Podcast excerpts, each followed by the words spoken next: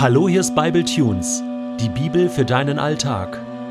Der heutige Bible Tune steht in 1. Samuel 26, die Verse 13 bis 25 und wird gelesen aus der Hoffnung für alle. David und Abishai eilten ins Tal hinunter und stiegen auf der anderen Talseite wieder hinauf. In sicherer Entfernung zu Sauls Lager stellten sie sich oben auf den Berg. Dann schrie David zu den Soldaten und zu Abner hinüber: Abner, hörst du schlecht? Abner rief zurück: was ist das für ein Lärm? Wer weckt hier mit seinem Geschrei den König? David spottete, Du bist mir ein schöner Held, Abner. In ganz Israel gibt es wohl keinen pflichtbewussteren Mann als dich. Doch warum bewachst du deinen Herrn, den König, nicht besser? Vorhin hat sich jemand ins Lager eingeschlichen.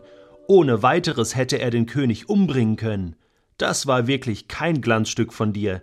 Ich schwöre bei dem lebendigen Gott, für dich und alle deine Soldaten hat die letzte Stunde geschlagen, denn ihr habt euren König, den der Herr eingesetzt hat, nicht beschützt.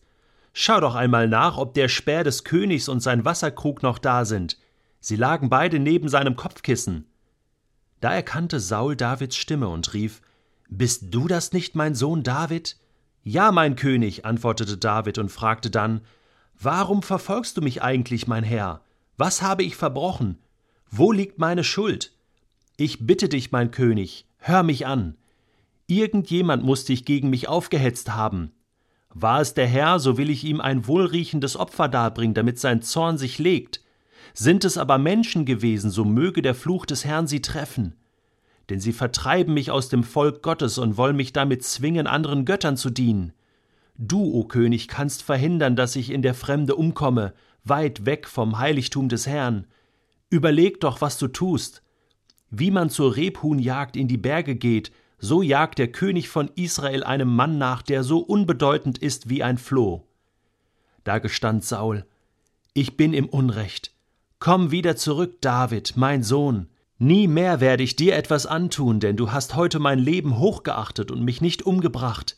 Ich habe eine große Dummheit begangen und dir schweres Unrecht getan. David rief hinüber: Ich halte hier den Speer des Königs in meiner Hand. Einer seiner Soldaten soll herüberkommen und ihn holen.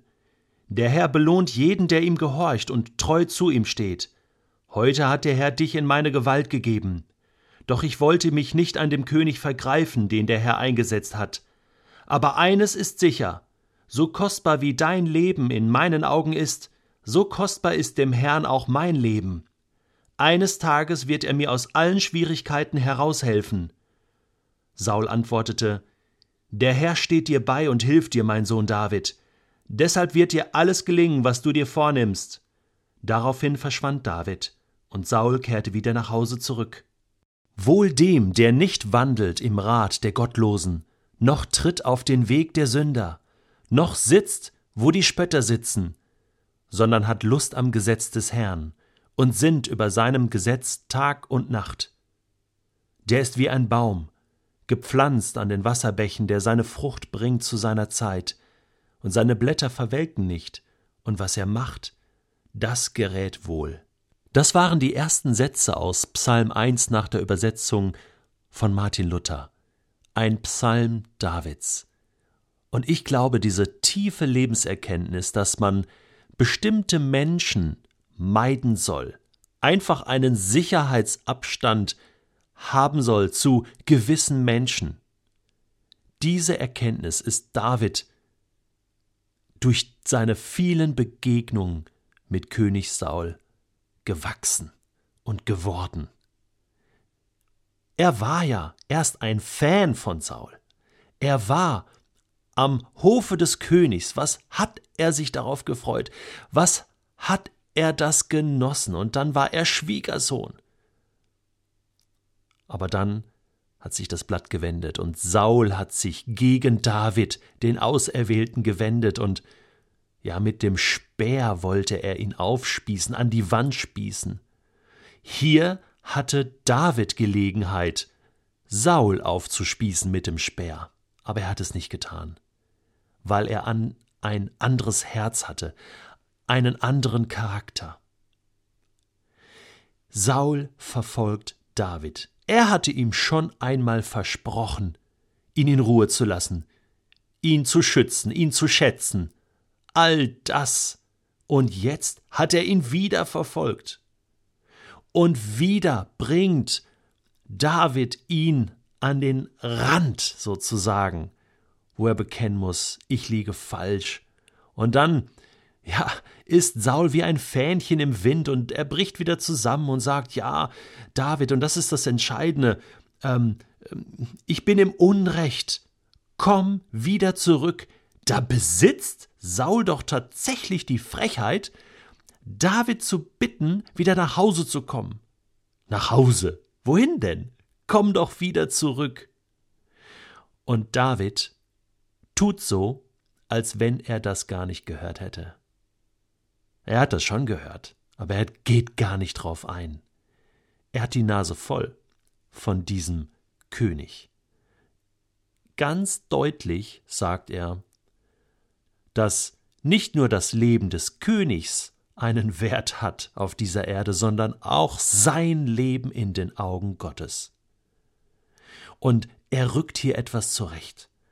Und er sagt, ich lasse nicht alles mit mir machen, jetzt ist Schluss.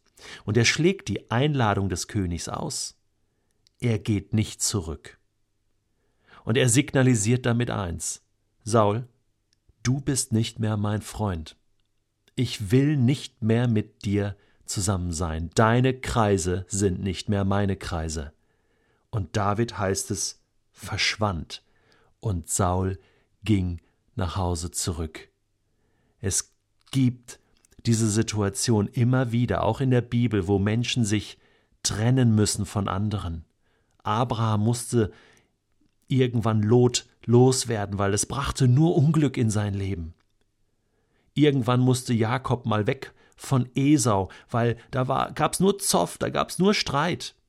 Paulus hat sich auch mal getrennt von einem Mitarbeiter von Markus und sagt, äh, es geht nicht mehr. Ich kann nicht mehr mit ihm. Bestimmte Menschen tun uns nicht gut. Ich kenne das auch aus meinem Leben. Wo ich weiß, es gibt Menschen, mit denen könnte ich das ganze Jahr Urlaub machen, jeden Abend verbringen. Mit einem von diesen Menschen bin ich sogar verheiratet. Das ist meine Frau, mit der ich am liebsten Zeit verbringe. Aber es gibt auch Menschen, da spürst du, die tun mir nicht gut die ziehen mich runter, die ziehen mich von Gott weg, sagt David ja auch. Saul, du sorgst dafür, dass ich mein Land verlassen muss und, und das Heiligtum und nicht mehr in Gottes Gegenwart bin. Da gab es so diese regionale Verknüpfung auch mit Gottes Gegenwart. Und das war für David ganz klar, ich gehöre nach Israel. Ja. Es gibt Menschen, die wollen uns wegbringen von Gott. Vielleicht nicht bewusst, vielleicht unbewusst, aber sie tun uns nicht gut. Kennst du das auch? Gibt es jetzt gerade in dem Moment, wo du das hörst, gibt es da, kommen da so Bilder in deinem Kopf, wo du merkst, ja, ich, mir fällt jetzt gerade ein Mensch ein und irgendwie mag ich diesen Menschen und, und irgendwie will ich auch Freundschaft bauen zu diesem Menschen, Beziehung bauen, aber es geht nicht und eigentlich tut der Mensch mir im Moment oder in der letzten Zeit einfach nicht gut und ich möchte dir Mut machen. Geh mal auf Abstand. Drück mal auf die Bremse. Weißt du, es geht um dich. Vielleicht hört sich das jetzt etwas komisch für dich an. Du denkst, wie, es geht um mich. Ich dachte, es geht um meinen Nächsten. Ich soll doch meinen Nächsten lieben, Gott lieben. Ja, ja, Jesus sagt, liebe deinen Nächsten wie dich selbst. Er setzt voraus, dass wir auch an uns denken, dass wir uns selbst auch lieben, denn wie kann ich einen anderen lieben, wenn ich mich nicht selbst achte und schütze und liebe und mich immer wieder füllen lasse mit der Liebe Gottes? Manchmal gibt es Situationen im Leben, da müssen wir an uns selbst denken, bevor wir wieder an andere denken. Deswegen nimm dir noch einmal Psalm 1 vor und lies ihn betend durch und frage Gott, wo muss ich meine Kreise ziehen?